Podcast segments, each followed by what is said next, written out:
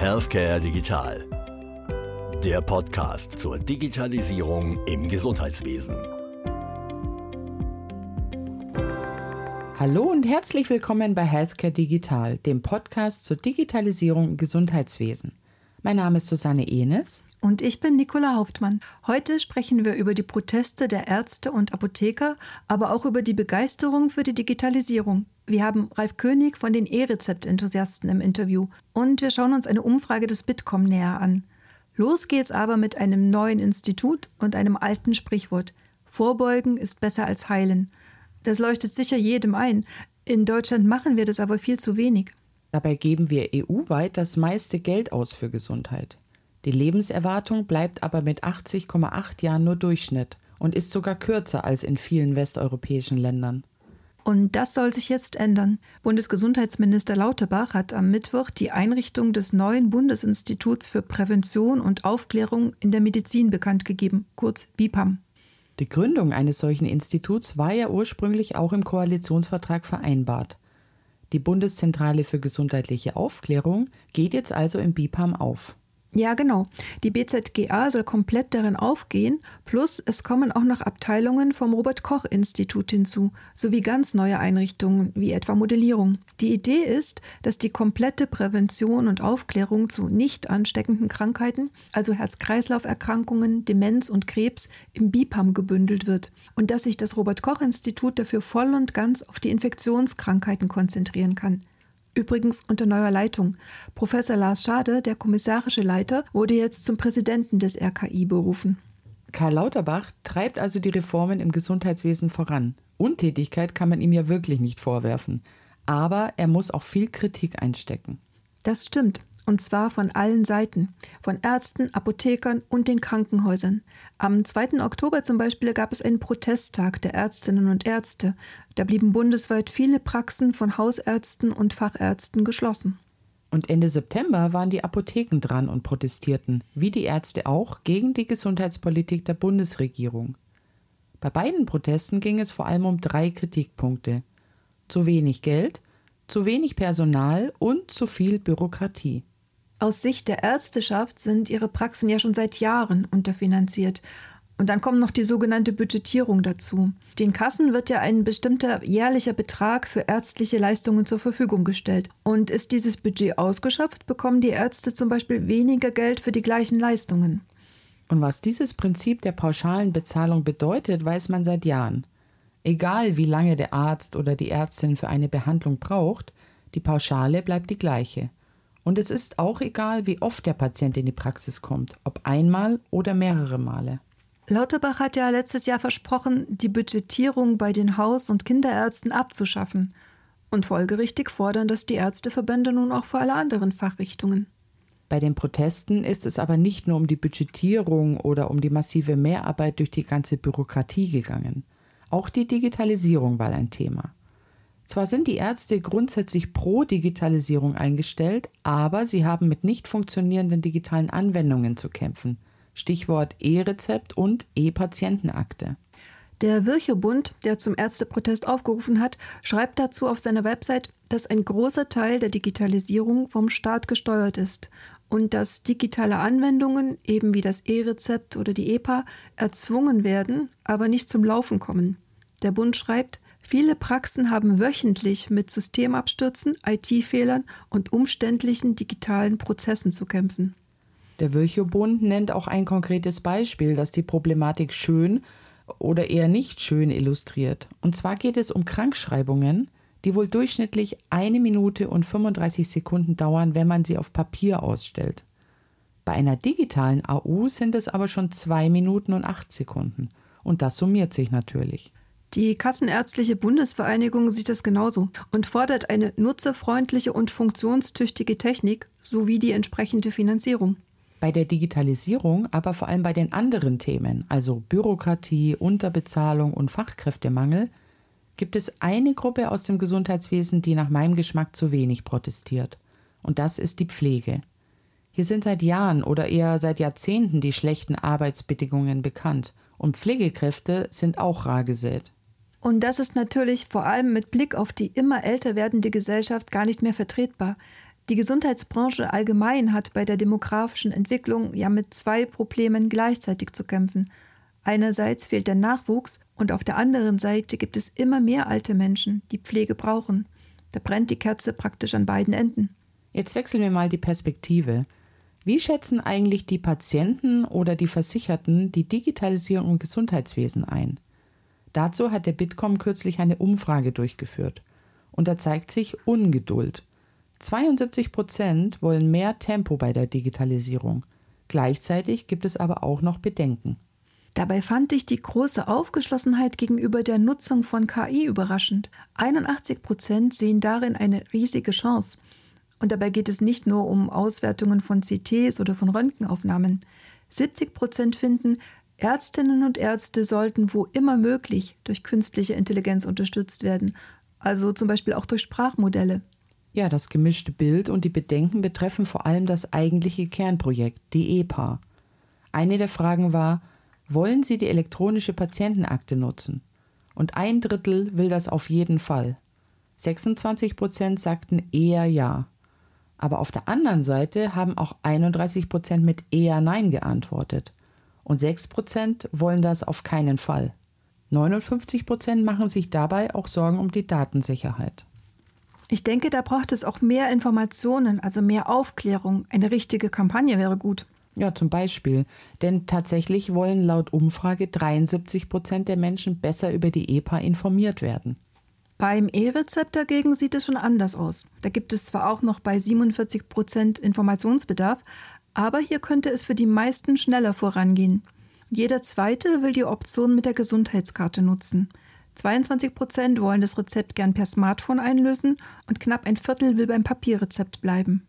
Was sich gerade beim E-Rezept tut und wie es dabei vorangeht, darüber spricht auch unser heutiger Interviewgast Ralf König. Er ist Apotheker und Vorsitzender des Vereins E-Rezept-Enthusiasten.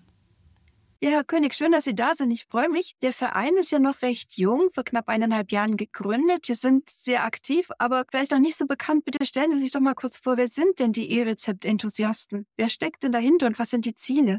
Vielen Dank, dass wir heute miteinander über das E-Rezept sprechen. Ja, die E-Rezept-Enthusiasten sind gegründet worden, als man merkte nach dem Regierungswechsel, dass die Digitalisierung im Gesundheitswesen etwas zu stocken äh, gerät. Jetzt äh, etwas wäre normal nicht so dramatisch, aber nachdem wir eh 20 Jahre hinterherhinken, war jegliche Stottern und äh, jegliche Pause, die dort entstanden ist, erstmal schlecht und es gab die Sorge, dass gerade das E-Rezept komplett zum Erliegen kommen könnte. So ist ein breiter Querschnitt eigentlich der Branche zusammengekommen. Also auf der einen Seite Softwarehersteller aus dem Arztbereich und Apothekenbereich, genauso aber wie Plattformen aus dem Apothekenbereich, wie zum Beispiel gesund.de, Rezeptabrechner wie Noventi, aber auch die großen Multiplikatoren im Markt wie der Wort- und Bildverlag, aber auch zum Beispiel eine Telemediziner wie Savar oder Shop-Apotheke zusammengekommen und haben gesagt, wir brauchen eine gemeinsame Initiative, damit die Digitalisierung, insbesondere hier in dem Fall das E-Rezept, eben nicht hinten runterfällt, sondern wieder an Dynamik gewinnt.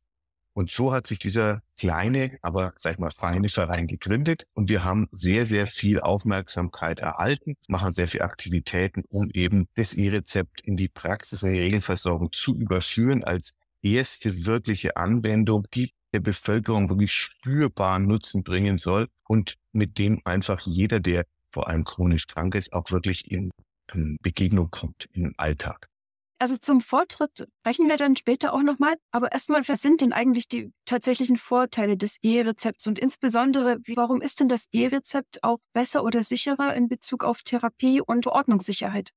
Das E-Rezept, dem wird häufig vorgeworfen oder gleich zu Beginn, es sei einfach nur eine Elektronifizierung des jetzigen rosa Zettels. Das ist aber nicht so. Einmal ist es so, dass natürlich die Übertragungssicherheit von Arztpraxis zur Apotheke wesentlich höher ist, was Fehler in den an den Stellen der Medienbrüche betrifft. Der Arzt hat ja etwas digital in der Praxis in seinem System vorliegen und druckte es auf Papier, damit es die Apotheke wieder vom Papier in etwas Digitales übersetzt, um es dann wieder zu bedrucken. Bei jeder dieser Schritte können natürlich menschliche Fehler geschehen. Die sind schon mal ausgeschaltet, weil es keine Übertragungsfehler in dieser Form mehr geben kann. Und das ganz Entscheidende, und darüber wird leider viel zu wenig gesprochen, sind die Daten, die im Moment in der Apotheke entstehen. Also was hat der Patient wirklich bekommen? Was er verordnet bekommen hat, ist ja nur eine Sache. Der Arzt weiß ja normal nicht, hat er es auch eingelöst überhaupt und welches Präparat hat er genau bekommen. Und diese Daten werden zentral wieder gespeichert und stehen dem Patienten zur Verfügung. Das ist natürlich jetzt noch nicht der erste Schritt, aber im zweiten Schritt hat der Patient die Möglichkeit, jetzt dann zum Beispiel über die elektronische Patientenakte diese Daten seinem Arzt zur Verfügung zu stellen, sodass der Arzt im Behandlungskontext, auch ein neuer Arzt, sofort sieht, welche Medikamente bekommt der Patient aktuell. Oder aber ein Patient müsste ins Krankenhaus kommen, so kann er auf diesem Wege dem Krankenhaus ganz klar sofort zeigen, welche Medikamente bekomme ich. Und dieser Nutzen, das ist ein wirklich pharmazeutisch-medizinischer Nutzen, den die Patienten dann in Deutschland auch haben, wie er in anderen Ländern übrigens schon lange Standard ist. Wie ist es denn aber jetzt um den Aufwand bestellt? Und zwar speziell beziehe ich mich auf die Arztpraxen, weil es ist ja davon auszugehen, dass der höhere Aufwand dort liegt. Und Sie hatten im letzten Jahr auch ein Förderprogramm durchgeführt, unter anderem mit einer Begleitstudie. Und da zeigte sich, dass es durchaus große Akzeptanz gibt, aber auch sich Abläufe ändern, zum Teil auch der Aufwand erhöht. Was können Sie denn dazu sagen? Ja, es ist natürlich jeder Vorgang, den man ändert, bedeutet erstmal Umstellungsaufwand. Ein Rezept auszustellen geschieht in Deutschland eine halbe Milliarde Mal im Jahr. Es ist also ein wirklicher Standardvorgang. Und wenn man dort eine Operation am offenen Herzen vornimmt, ist es natürlich immer eine Umstellung und erstmal ein Umstellungsschmerz. Letztes Jahr war es so, dass sehr viele Menschen über das E-Rezept gesprochen haben und es vor allem verurteilt haben, die aber noch nie Erfahrung damit hatten. Und der Sinn unseres Förderprogramms Anfang letzten Jahres war, dass wir die Anzahl derer erhöhen, die wirklich eine Aussage zum E-Rezept und zur Praxistauglichkeit geben können, weil sie es selber wirklich in der Regelversorgung einsetzen. Und deswegen haben wir als, als Größenordnung dort damals festgelegt, in zwei Wochen jeweils 100 E-Rezepte auszustellen auf Arztseite beziehungsweise auf Apothekenseite einzulösen. Dort haben wir dann wirklich Stimmen einsammeln können, nicht aus ein, zwei Rezepten, sondern aus wirklich mal einer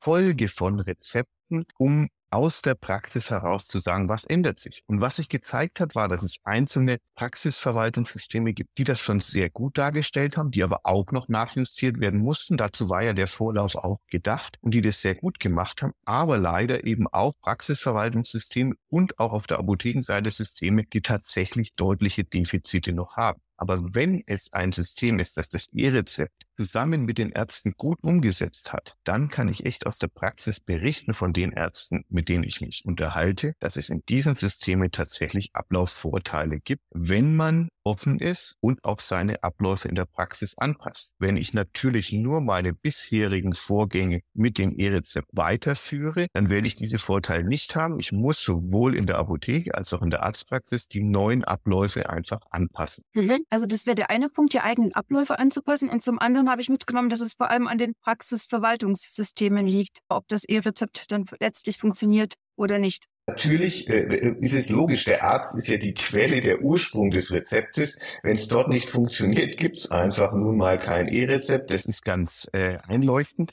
Und wir haben über 100 unterschiedliche Arztsysteme, die teilweise sehr, sehr wenig Anwendung haben. Auf der Apothekenseite ist die Anzahl der Systeme, der großen Systemanbieter sind etwa fünf bis sechs, sieben. Da ist natürlich der Markt viel, viel überschaubarer. Man kann auch als Gematik und als Anwendervereinigung dort sehr viel schneller Einfluss drauf nehmen. Deswegen ist es auf Apothekenseite einfach klarer strukturiert, um das so zu sagen. Wir hatten im Vorfeld zum Entwurf des Digitalgesetzes ein Thesenpapier erarbeitet, was die Einführung des E-Rezepts betrifft. Und Sie hatten im Nachgang auch abgeglichen, welche Voraussetzungen praktisch bereits erfüllt sind und wo es noch hakt. Können Sie da was kurz dazu sagen, welche Voraussetzungen eventuell noch geschaffen werden müssen, damit sich das E-Rezept wirklich durchsetzt? Gerne. Es sind viele Punkte aufgenommen worden unterschiedliche Wege, einfach wie der Patient, der Nutzer damit umgehen kann. Ich denke, das ist auch sehr wichtig, dass am Ende der Patient entscheidet, welche der Übertragungswege er denn nutzen möchte. Und da wissen wir alle noch nicht, was am Ende der Gewinner sein wird. Das wird sich sicher über die Jahre auch entwickeln. Es sind einige Punkte, die augenscheinlich für einen Digitalisierungsverein etwas erstaunlich sind. So haben wir gefordert und es leider nicht aufgenommen worden, dass Arztpraxen das rosa Sicherheitspapier verwenden dürfen. Das ist leider deswegen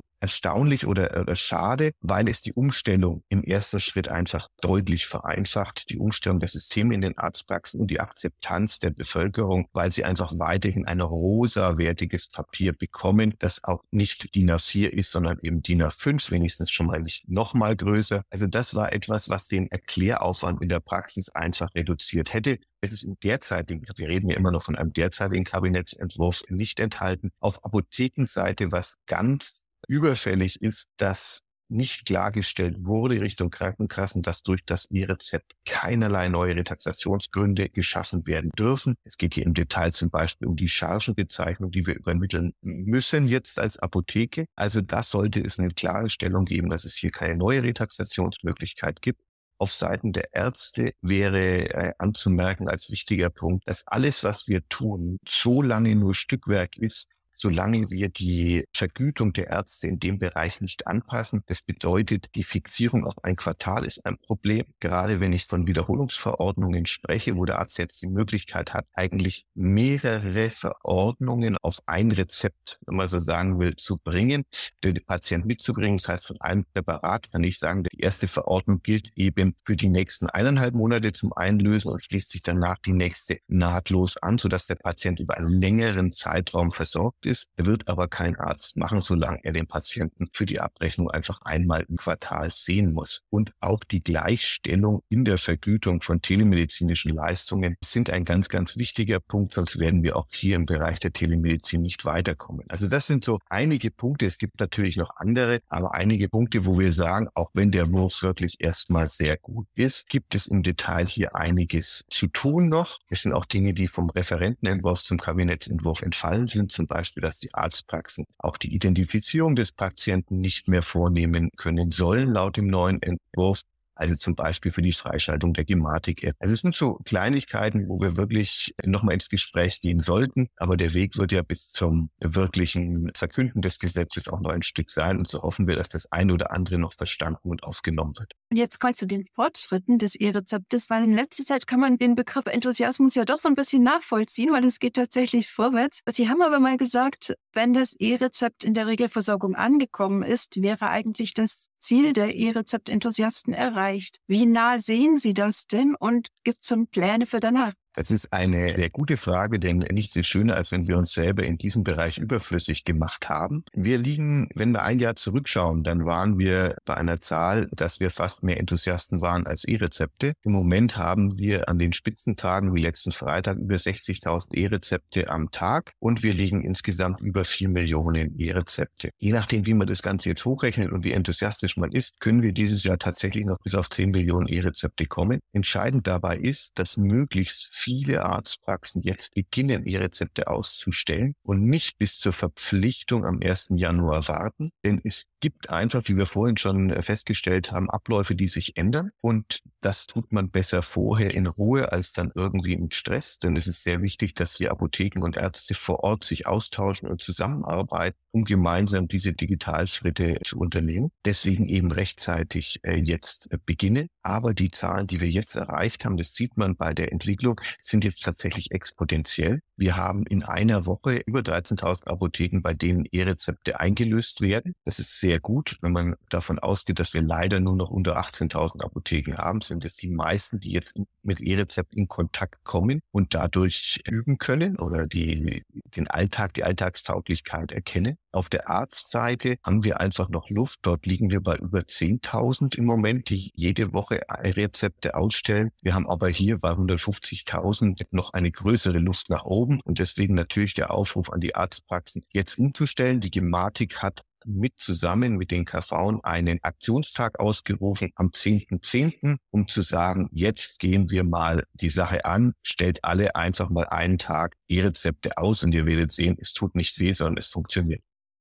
Ich würde doch nochmal die Frage wiederholen, gibt es schon Pläne für danach? Die Frage genau, ob es Pläne für danach gibt. Das E-Rezept ist im Moment so schön laut Gesetz für apothekenpflichtige Arzneimittel gedacht. Das sind nicht nur apothekenpflichtige, sondern auch die Rezeptpflichtigen inkludiert. Was noch fehlt, sind die Betäubungsmittel im Arzneimittelbereich als ein ganz wichtiger Punkt. Und danach gibt es ja weitere äh, Rezeptformen für digitale Gesundheitsanwendungen, für Heilmittel, für Hilfsmittel. Ein ganz wichtiger Punkt ja auch in der Apotheke. Und diese sind nach dem jetzigen Gesetzentwurf, die Fristen angepasst und wir reden dort von bis zu 2027, wo die letzten Formen dann in die Versorgung kommen. Und erst dann können wir davon sprechen, dass wir uns vom Rosa-Rezept tatsächlich verabschieden. Bis dahin gibt es viel zu tun. Gerade wenn man den Bereich Hilfsmittel anschaut, ist der Prozess ein anderer als beim Arzneimittelbereich, da geht es um Genehmigung, da geht es auch gleich um andere Abrechnungsmethoden. Also wir haben noch viele Punkte, wo wir uns einbringen können. Das können aber dann andere Enthusiasten sein als jetzt, die eben dann aus den Bereichen kommen, die es dann betrifft, zum Beispiel aus dem Hilfsmittelsektor. Mhm. Wir bleiben auf jeden Fall auch dran an dem Thema. Ich danke Ihnen ganz herzlich für Ihre Zeit, dass Sie bei uns waren und wünsche Ihnen noch einen schönen Tag. Vielen Dank für das Gespräch und Ihr Interesse. Da ist also einiges in Bewegung und auch die Gematik ist aktiv. Der Aktionstag zum E-Rezept ist eine gute Idee. Zur Vorbereitung gibt es auf der Gematik-Website eine Aufzeichnung der Diskussion mit den kassenärztlichen Vertretern. Und weil es ja vor allem auf die praktische Anwendung ankommt, gibt es Schulungsdemos zu elf Praxisverwaltungssystemen. Wir verlinken das auch mal in den Show Notes. Und damit sind wir auch am Ende der heutigen Folge angekommen. Wir freuen uns, wenn Sie auch beim nächsten Mal wieder reinhören. Mein Name ist Nicola Hauptmann. Und ich bin Susanne Enes. Bis bald.